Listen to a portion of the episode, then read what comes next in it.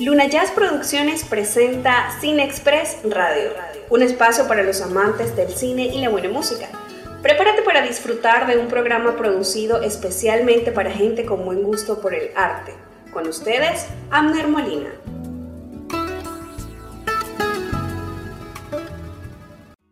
Sean bienvenidos a nuestro primer programa. Para que más o menos sepan de qué se trata, deseo decirles que nuestra intención es poder construir un espacio virtual en donde podamos hablar de cine. Pero este tema no se desliga de la música, porque a fin de cuentas el expresionismo y el lenguaje cinematográfico se construye mediante la utilización de la música como un elemento de transmisión de emociones. Esto viene a ser un complemento dentro de las expresiones que se desean transmitir. Por esta razón, Cine Express Radio es un programa en donde vamos a fusionar la temática del cine y la buena música. Te recomiendo que te suscribas a este canal y nos sigas por las redes sociales para que de esta manera podamos estar en contacto. Vamos a construir un programa con muchas variedades que nos permitan conocer y disfrutar de la mejor manera los secretos y virtudes del séptimo arte. El día de hoy tendremos la recomendación cinematográfica del día, que no se trata necesariamente de la cartelera actual de las salas de cine. En este espacio resaltaremos películas antiguas o nuevas que valga la pena ver. A su vez les indicaremos dónde las pueden descargar para que la disfruten. Hoy tenemos de invitada especial que vamos a hacer una entrevista a Juliana Cuervos, una actriz de cine venezolana que con sus aportes ha contribuido muchísimo para el teatro y el séptimo arte.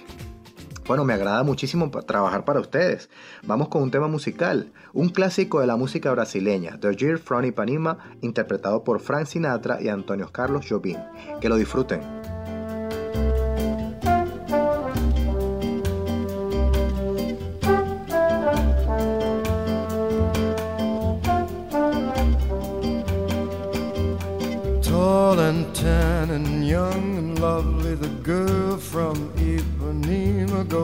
Walking, and when she passes, each one she passes goes. Ah.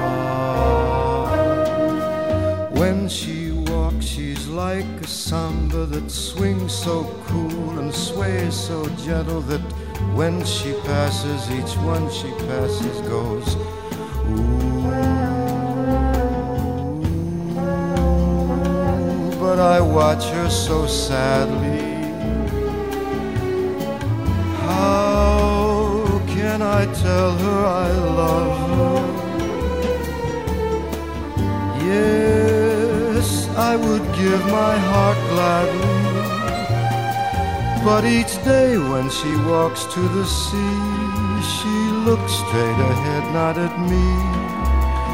Tall and tan and young and lovely, the girl from Ipanema goes walking and when she passes, I smile, but she doesn't see.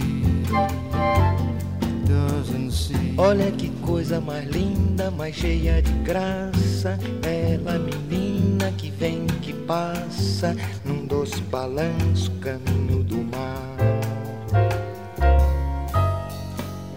Moça do corpo dourado, do sol de Ipanema, o seu balançado parece um poema é a coisa mais linda que eu já vi passar. Ooh, but I watch her so sadly. Ah, porque tudo é tão triste.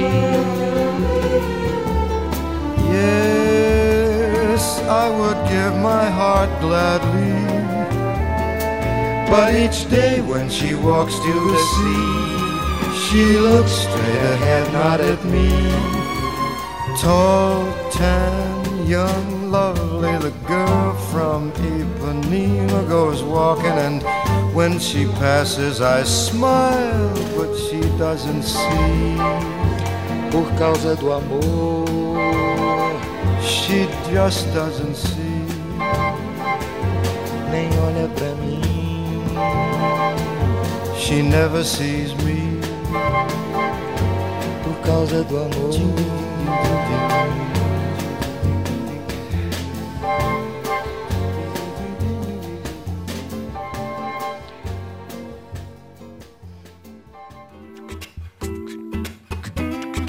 Síguenos por Twitter e Instagram por arroba Luna Jazz Pro Puedes escribirnos al correo electrónico lunajazzproducciones.gmail.com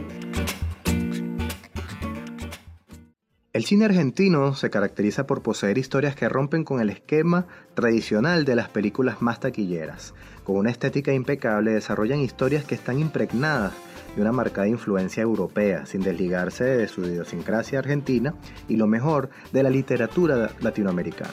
Hace poco tuve la oportunidad de realizar un análisis fílmico junto a una amiga, Aymara Pérez, a quien le envío un saludo especial, y fue precisamente de una película argentina, del director Eliseo Subiela, quien falleció recientemente el pasado 25 de diciembre del 2016, en la ciudad de San Isidro, Argentina. La película que les quiero recomendar en esta primera entrega del programa se trata de El lado oscuro del corazón.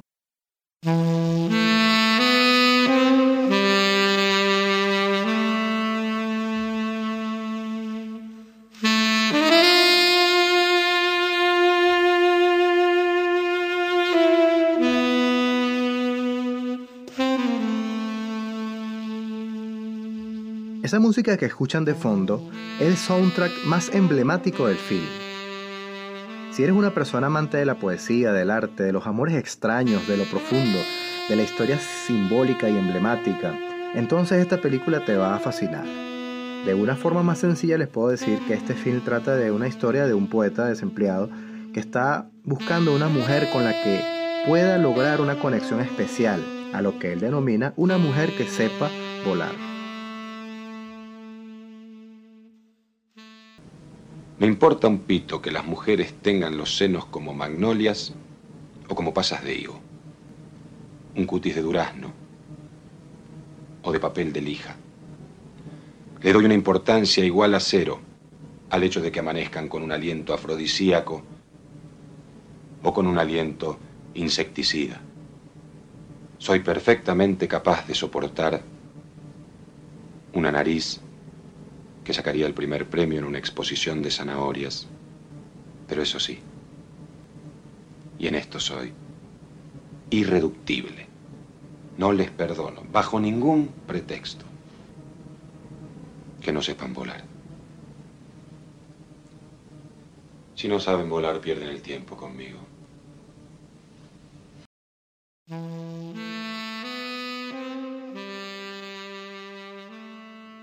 No es lo mismo ver una película que interpretarla desde su semiología y las razones filosóficas o poéticas que dan vida a la historia. El lado oscuro del corazón es una obra que merece ser estudiada a cabalidad por la riqueza poética que descifra una era de poetas que circundaron por Latinoamérica, pero venían de haber viajado por el mundo y haberse inspirado en una era cultural sin precedentes que impactó las más altas esferas de una América creciente. Mario Benedetti y Oliverio Girondo representan la accesibilidad de la poesía, sin que la misma pierda su valor literario. Ellos mismos fueron una fuente de inspiración para una sociedad que se perfilaba como una posibilidad de tener una América Latina a la altura intelectual de las naciones de Europa. La poesía de ambos son el punto principal aplicada a una historia cotidiana que busca descubrir el lado oscuro y egoísta del amor. Esto demuestra la versatilidad de las obras de estos grandes poetas llorar a lágrima viva, llorar a chorros, llorar la digestión, llorar el sueño, llorar ante las puertas y los puertos, llorar de amabilidad y de amarillo, abrir las canillas, las compuertas del llanto, empaparnos el alma, la camiseta, inundar las veredas y los paseos y salvarnos a nado de nuestro llanto asistir a los cursos de antropología llorando, festejar los cumpleaños familiares llorando, atravesar el África llorando, llorar como un cacuy, como un cocodrilo, si es verdad que los cacuyes y los cocodrilos no dejan nunca de llorar. Llorarlo todo, pero llorarlo bien. Llorarlo con la nariz, con las rodillas, llorarlo por el ombligo, por la boca, llorar de amor, de hastío, de alegría, llorar de frac, de flato, de flacura, llorar improvisando, de memoria, llorar todo el insomnio y todo el día. Los elementos poéticos del lado oscuro del corazón tienen una trascendencia cultural digna de estudio. Su director, Eliseo Subiela, hace una selección de poemas determinantes que delatan una sociedad bohemia latinoamericana que percibe los temas de la vida y la muerte de una forma muy particular. El amor es expresado con arrojo de emociones encontradas y realidades crudas, donde cualquier tipo de espectador puede haberse involucrado o identificado. La estética artística de Subiela ha logrado enarbolarlo con el nombre de director poeta y resulta imprescindible el estudio de su obra para el uso de elementos surrealistas entrelazados con la poesía seleccionada. Voy a mostrarles un fragmento de una de las canciones que pertenecen a la amplia galería musical de esta historia. Se trata de la canción Algo contigo.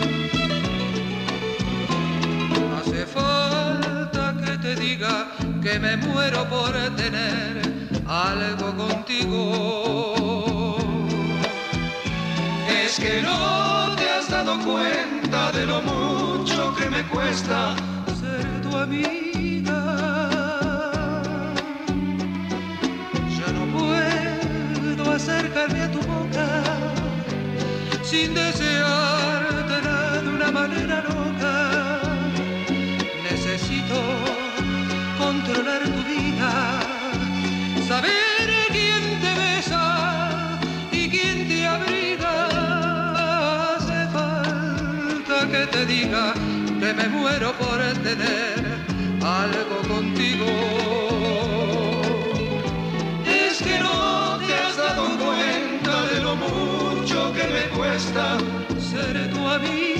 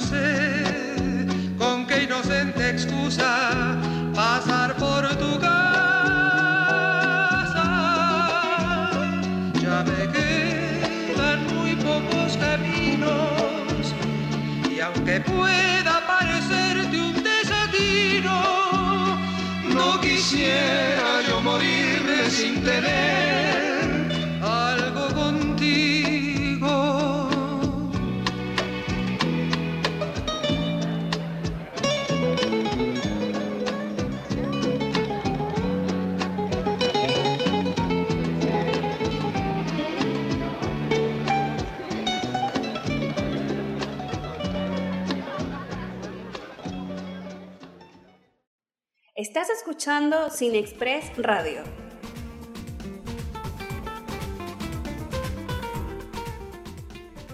Si esta breve reseña ha logrado estimular tu atención, entonces te invito a que entres de inmediato a nuestro blog lunajaznoticias.blogspot.com. Allí encontrarás un material que complementa con este programa y en donde podrás acceder a un link que te permitirá ver la película o descargarla.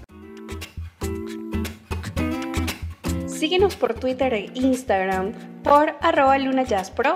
Puedes escribirnos al correo electrónico lunajazzproducciones.gmail.com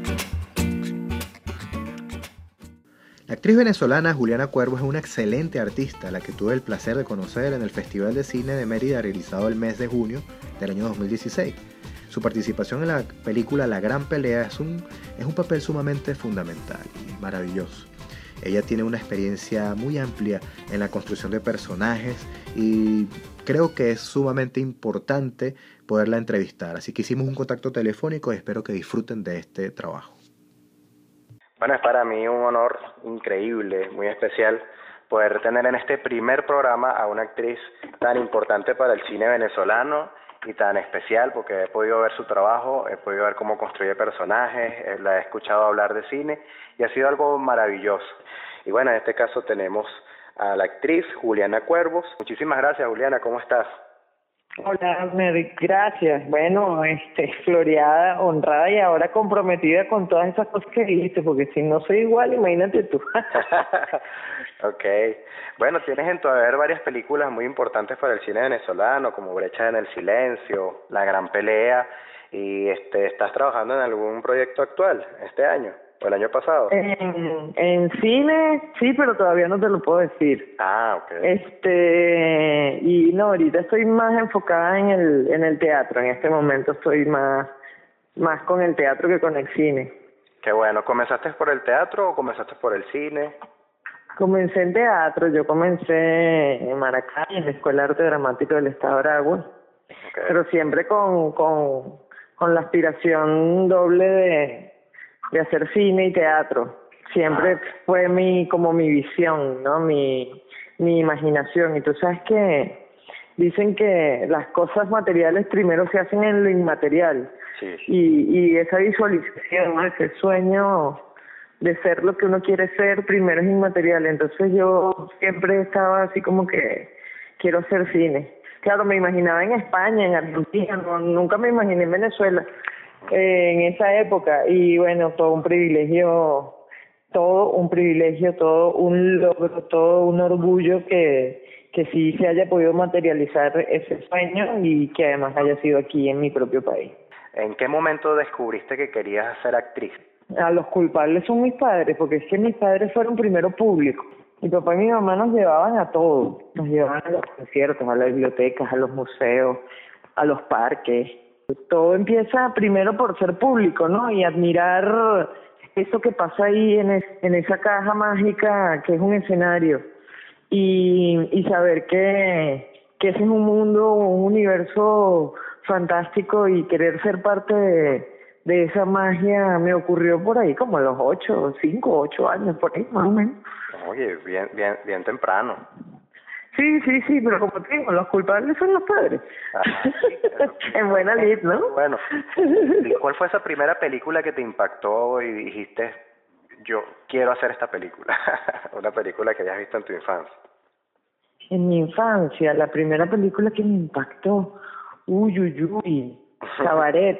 Es que mi papá, sí, Cabaret, con Liza Minnelli. Ok, bien. Este, otra película sí que, que me haya impactado ya no tan chiquita, ya más, más grande, más adolescente, fue Camila, una película argentina. sí. Bueno, pero sí. desde, desde temprana edad comenzaste con un buen repertorio. Sí, bueno, Cabaret no es nada, no es, no es una película infantil en lo absoluto. Lo que No, pasa claro, es que yo la veía con mi papá cuando era pequeña. Sí. No, la, la novicia rebelde también, la Claro, veía buenísimo. mucho. No, Sí. Buenísimo, no, no, generalmente... Mira, se me está cayendo la cédula, vale. Ah, no, pues, generalmente la- cuando uno pregunta eso, uno pudiese conseguirse una respuesta algo así como, bueno, me gustaba la sirenita, qué sé yo, pero comenzaste con un repertorio bien fuerte desde pequeño. Sí, sí, sí. No, bueno, mi película Disney de todos los tiempos es Peter Pan, Ah, mi favorita. bueno, Esa es mi favorita, sí, sí. Peter Pan es Es un mi clásico. película Disney. Pues sí, yo creo sí, que el cine siempre estaba en tus venas, porque Peter Pan es una película más, un poco más, a nivel cinematográfico, más elaborada, más profunda, más... Está bien, es un buen repertorio. Sí, sí, sí, sí, sí. Bueno. Es divertido. A mí, yo, ajá, así como dijiste, dijiste la palabra divertido, para mí fue divertido escucharte en una conferencia hablar de la construcción de un personaje. Cuéntame, ¿cuál ha sido el personaje que más te ha impactado? ¿Qué has puesto de ti en ese personaje? ¿Y qué, cuáles son los secretos que tú haces para construir un personaje? Bueno, to- todos los personajes que impactan de una manera particular, ¿no? Cada uno de, de ellos tiene lo suyo. Por ejemplo, mi Eloína de, de Un, Dos, Tres Mujeres, Okay. eh, pa- para mí fue muy importante porque, bueno, fue mi primer protagónico en cine.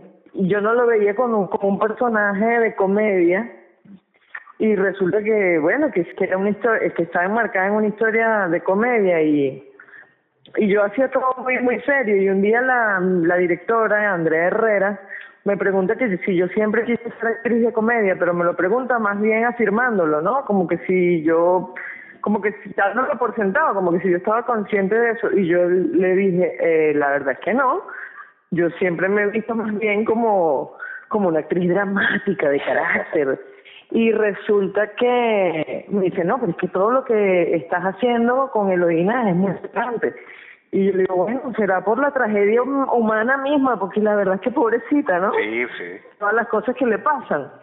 Pero mm, cada personaje en lo suyo, ¿no? Este, Julia de Brecha en el Silencio, obviamente es un personaje que, que representa para mí muchísimas cosas, desde, desde antes de ser hasta después de ser, porque bueno, me dio muchos reconocimientos nacionales importantes este, en su año eh, y, y, le debo mucho, pero también, bueno, es un personaje que, que me dio la oportunidad de explorar eh, zonas inexploradas para mí como intérprete zonas oscuras, este, quedarte ahí, ¿no? Un rato en la miseria. Con Eloína, por ejemplo, yo no, no era mamá. Esa relación de madre-hijo e era completamente novedosa para mí y e incluso eh, yo no me la creía, nunca me la creí.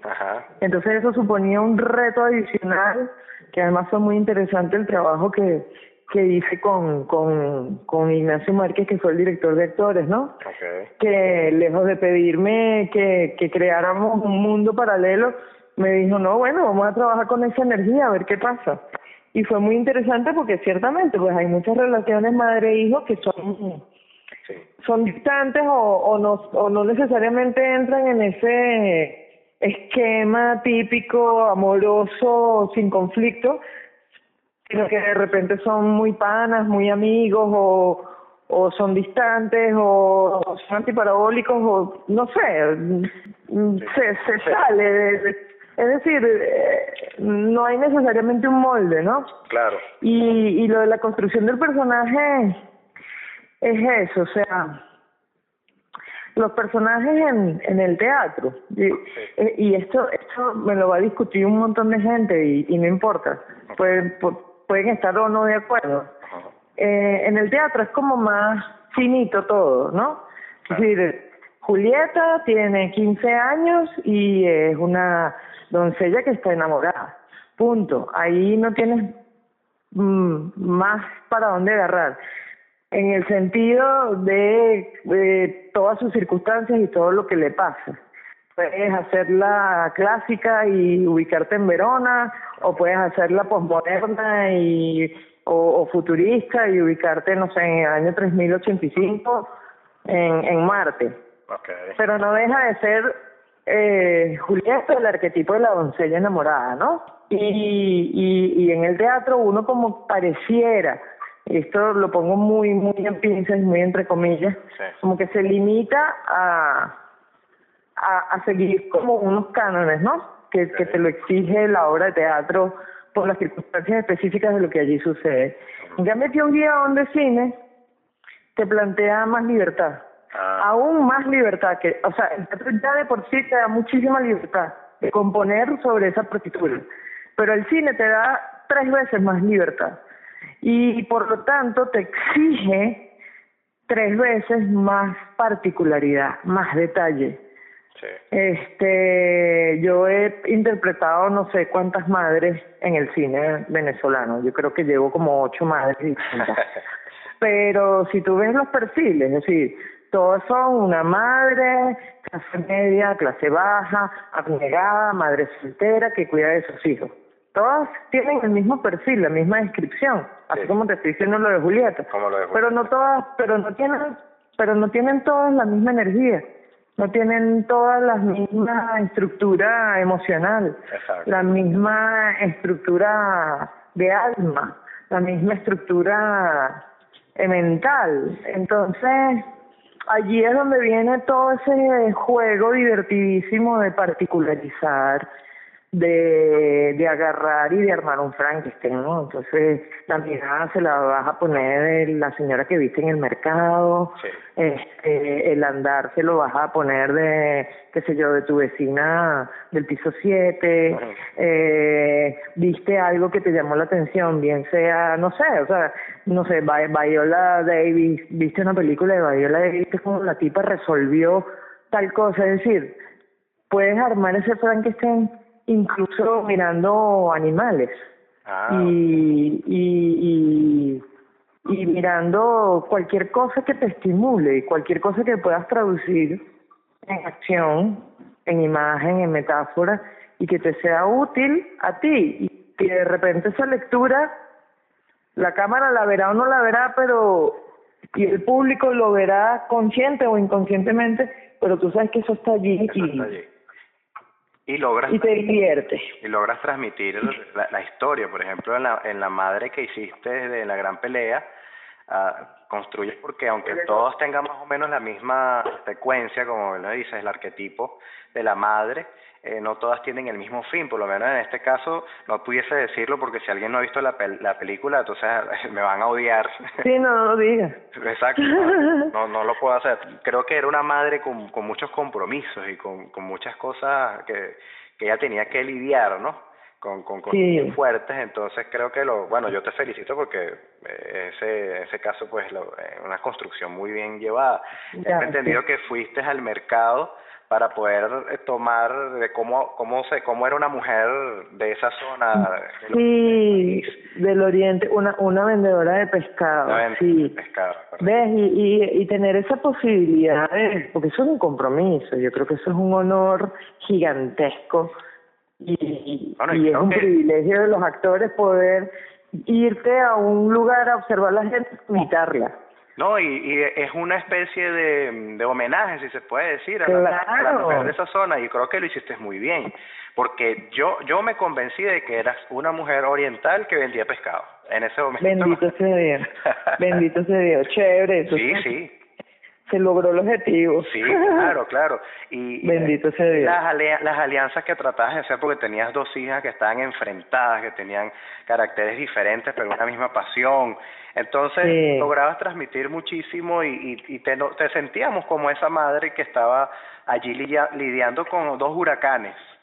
Sí, sí, sí. No, no, mira, de verdad que, te, que pasan cosas lindísimas. Ahorita en abril se, seguramente se va a estrenar una película de Román Chalbó llamada La planta insolente, que es sobre Cipriano, sobre la vida de Cipria- Cipriano Castro. Bien.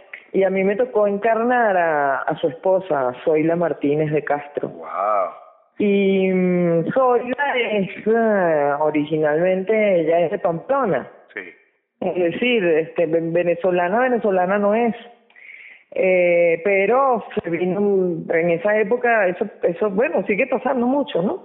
Y ella se crió aquí, pero eh, me tocó in- investigar un poco, ¿no? Yo, yo quise, le, le, le pedí permiso al, al director para, para investigar un poco sobre ese acento que, que podría tener ella, ¿no? En el decir y él me decía que no quería nada muy fuerte, muy remarcado porque eh, Zoila se crió prácticamente aquí en Venezuela, entonces que él eh, no él no creía que, que que debía tener un acento fuerte, yo tampoco lo creía.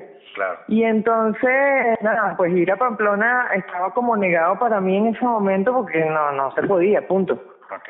Y, mm, ¿sabes qué hice? Conseguí una amiga que tiene muchos años viviendo aquí, Ok. que es de Pamplona, pero vive en el Táchira. Y yo no la conocía a ella, Ok. eh, pero a través de otra amiga, buscando precisamente esto del acento, hablábamos todas las semanas por teléfono. Y nos hicimos amigas Ok. y yo le decía, yo necesito escucharte hablar, solamente necesito escucharte hablar. Y, y hoy en día somos grandes amigas y es una amiga que me vio el cine por andar investigando un acento específico de una zona, ¿no? Ok. Y, y eso es muy divertido y es, y, y es un privilegio, es como te digo, o sea, l- es un privilegio. Sí. Y, y claro, es trabajo, es, o sea, no, no, no es que todo es divertido, pero definitivamente todos los que trabajamos en nuestra vocación, Exacto. creo que sí tenemos eh, una bendición gigantesca de, de poder eso, de poder hacernos la vida y ganarnos la vida a partir de, de, de eso, pues de la vocación, de, de, de lo que te gusta, de lo que te nace. Qué bendición, qué bueno.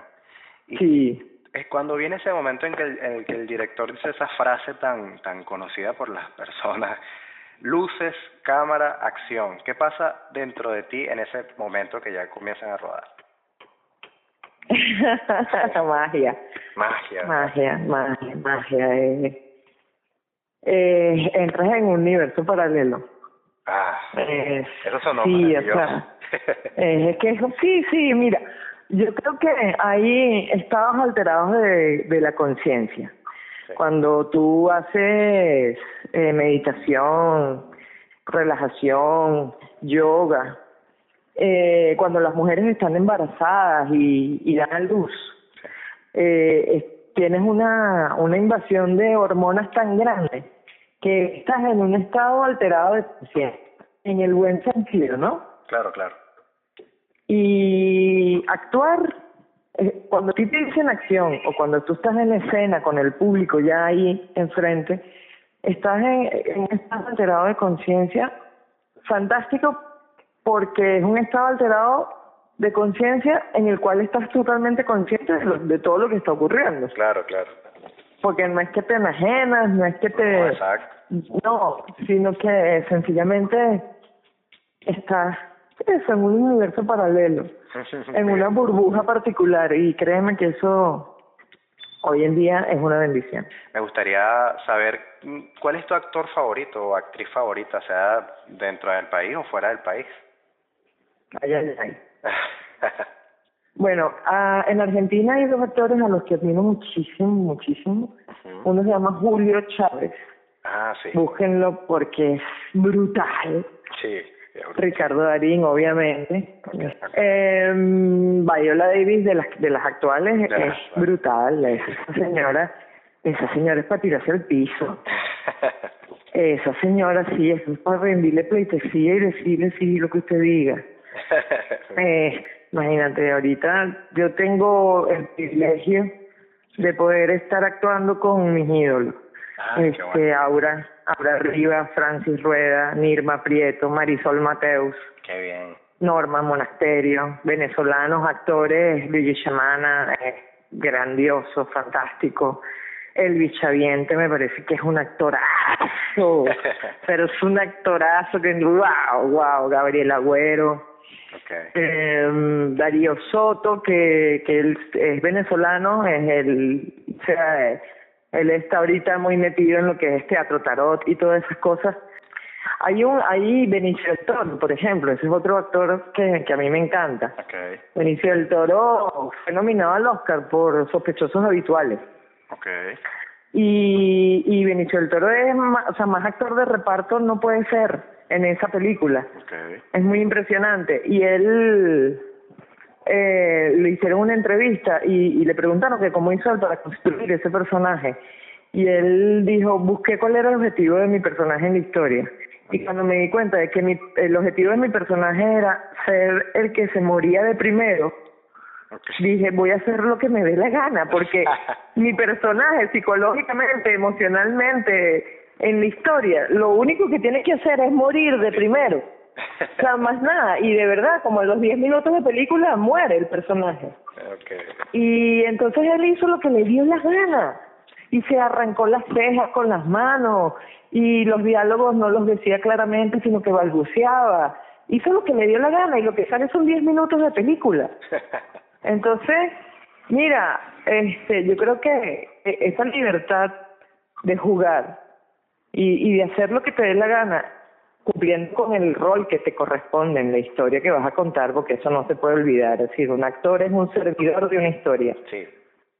Este, ¿Podrías repetir y esa no frase nuevamente? Porque yo me- quiero que quede registrada, porque me parece genial.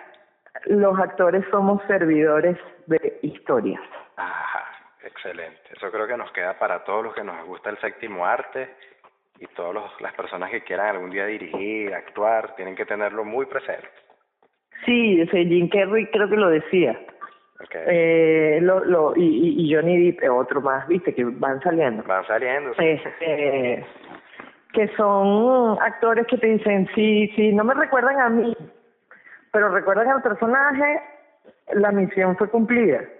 Porque eso es lo que uno espera, Claro. que recuerden al personaje, que te quede el personaje. Claro, de repente haces un personaje como Julia, que es un personaje odiable completamente. Tú dices, wow, que que me recuerden con odio, pero no, están recordando el personaje, no a ti. A ti, exacto. Entonces, eso es fascinante, ¿no? Tener esa libertad de juego. Qué bueno, qué bueno. ¿Qué, qué le falta al cine venezolano, Juliana? De todo. De todo, de todo. Nos falta de todo. Nos falta sobre todo seguir haciendo. Claro, atrever. Mira, eh, no sé, amar se aprende amando, vivir se aprende viviendo. Nosotros nos falta todo, tenemos mucho. No es que estamos en cero, obviamente, pero nos, nos, eh, lo, lo mejor del cine venezolano siempre va a estar por venir. Es correcto. Entonces, este, ahorita yo creo que tuvimos una recesión. Creo que echamos para atrás o, o, o no para atrás, pero sí como que nos detuvimos y nos estancamos. Producto de muchísimas cosas, producto de la crisis, producto de la diáspora, o sea, este es una industria que, que requiere tradición, que requiere paso de conocimiento. Y, y si de repente, oye, la diáspora nos afectó muchísimo, la fuga de talentos, pues nos afectó muchísimo. Pero hay que seguir construyendo y hay que seguir haciendo y hay que seguir creyendo. Claro. Entonces, ¿qué nos falta? Nos falta todo para, para poder estar al día, porque además el cine es una de las artes que, que se, se actualiza como los teléfonos celulares y como los software. Sí. Es una cosa que ya hoy eh, eh, es novedosa, mañana va a ser bueno, con el cine. En ese sentido, en ese sentido, digo que nos falta todo. Es decir, tenemos un camino recorrido, un camino muy bueno, un camino con muy buenos aciertos, muchos buenos aciertos, otro con mm, desaciertos y, y unas puestas, unas tortas horrorosas, pero de eso se trata, ¿no? De, de seguir haciendo y de aprender de los errores y aprender de los aciertos. Muy bien, muy bien. Ojalá y, pronto podamos construir ese cine que tanto soñamos, ese cine que, que no tenga que hacerse bajo la preocupación de lo que no se tiene, de la tecnología que falta o de tantos problemas, pues. Sí, que yo creo que en ese sentido, más bien la tecnología juega a favor. Claro. Juega a favor porque lo sencillo rinde, las cosas simples, las cosas sencillas, hechas con autenticidad, hechas con, con responsabilidad, con planificación, con visión, este, echan frutos muy buenos. Claro. Bueno, mira, ha sido para, para nosotros y para todas las personas que estamos escuchando este programa algo maravilloso poder escuchar a una actriz tan apasionada por el cine, por el arte, por la construcción de los personajes, por la actuación. Entonces, ese, ese pequeño mensaje así para la gente y, y poder seguir Bueno. conociéndote. Bueno, yo creo que el mensaje es un poco eso, ¿no? Recordar que lo material primero es material, primero es pensamiento, primero es anhelo. Y, y, y tanto como nosotros sostengamos ese anhelo y le hagamos ese cordón hacia la tierra, eh, lo vayamos construyendo poco a poco en esa medida, vamos a ir viendo los resultados. Entender que el por qué es fácil de definir, de definir, perdón. El para qué también es fácil de definir. Lo que siempre es difícil de definir es el cómo. Y no es difícil cuando entendemos que el cómo es el proceso. Y el proceso no, no, no se puede anticipar, hay que vivirlo. Y para, como te dije antes, para aprender a caminar hay que gatear. claro. Y, y se aprende a gatear gateando, se aprende a caminar caminando. Entonces el cómo es el proceso y yo creo que el cómo no hay que desestimarlo, el proceso no hay que desestimarlo.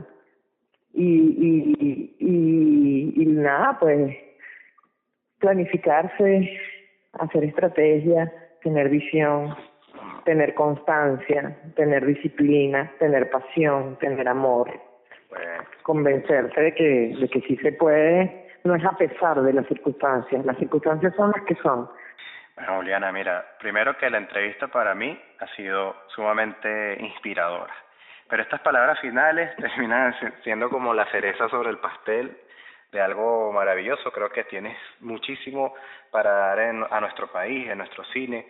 Qué bueno que las puertas se te hayan abierto acá, porque hemos podido disfrutar de tu talento y que sean, bueno, pues muchas muchas más victorias que puedas tener acá dentro del país, que se puedan también cumplir tus sueños de, de que puedas ir a otros continentes a llevar lo que lo que Dios te ha dado también a, ti como talento y de verdad que muchísimas gracias por esta entrevista Juliana verdad ay amén amén muchísimas gracias y bueno muchísimas gracias a tu audiencia muchas bendiciones para para tu programa que sea el primero de muchos Amén. y bueno que sigamos consumiendo cine y también repito lo que dije para para hacer lo que quieres hacer tienes que ser primero público consumidor de eso que te gusta si quieres ver teatro, pues vaya a ver teatro. Si quieres hacer cine, pues vaya a ver cine.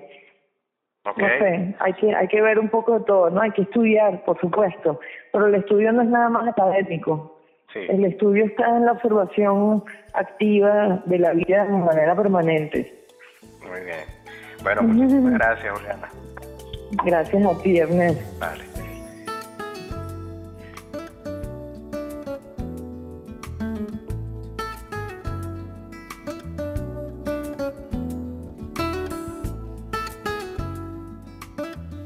¿Qué les pareció esta entrevista? Bueno, a mí me fascinó, yo lo disfruté muchísimo, una conversación de cine, algo que nos apasiona.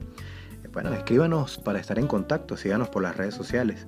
Si quieren seguir a Juliana Cuervos, lo pueden hacer por Twitter, arroba Juliana Cuervos. También la pueden buscar por su nombre en Facebook. Eh, vamos al teatro, vamos a ir a ver a Juliana en sus próximos trabajos, lo pueden descubrir a través de sus redes sociales.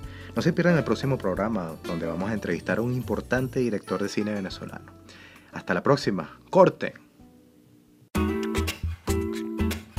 Muchas gracias por escucharnos. No te pierdas nuestra próxima transmisión. Y recuerda, si te gustó este programa, compártelo, suscríbete y síguenos a través de nuestras redes sociales por arroba Luna Jazz Pro. Cine Express Radio es un programa exclusivo de Luna Jazz Producciones.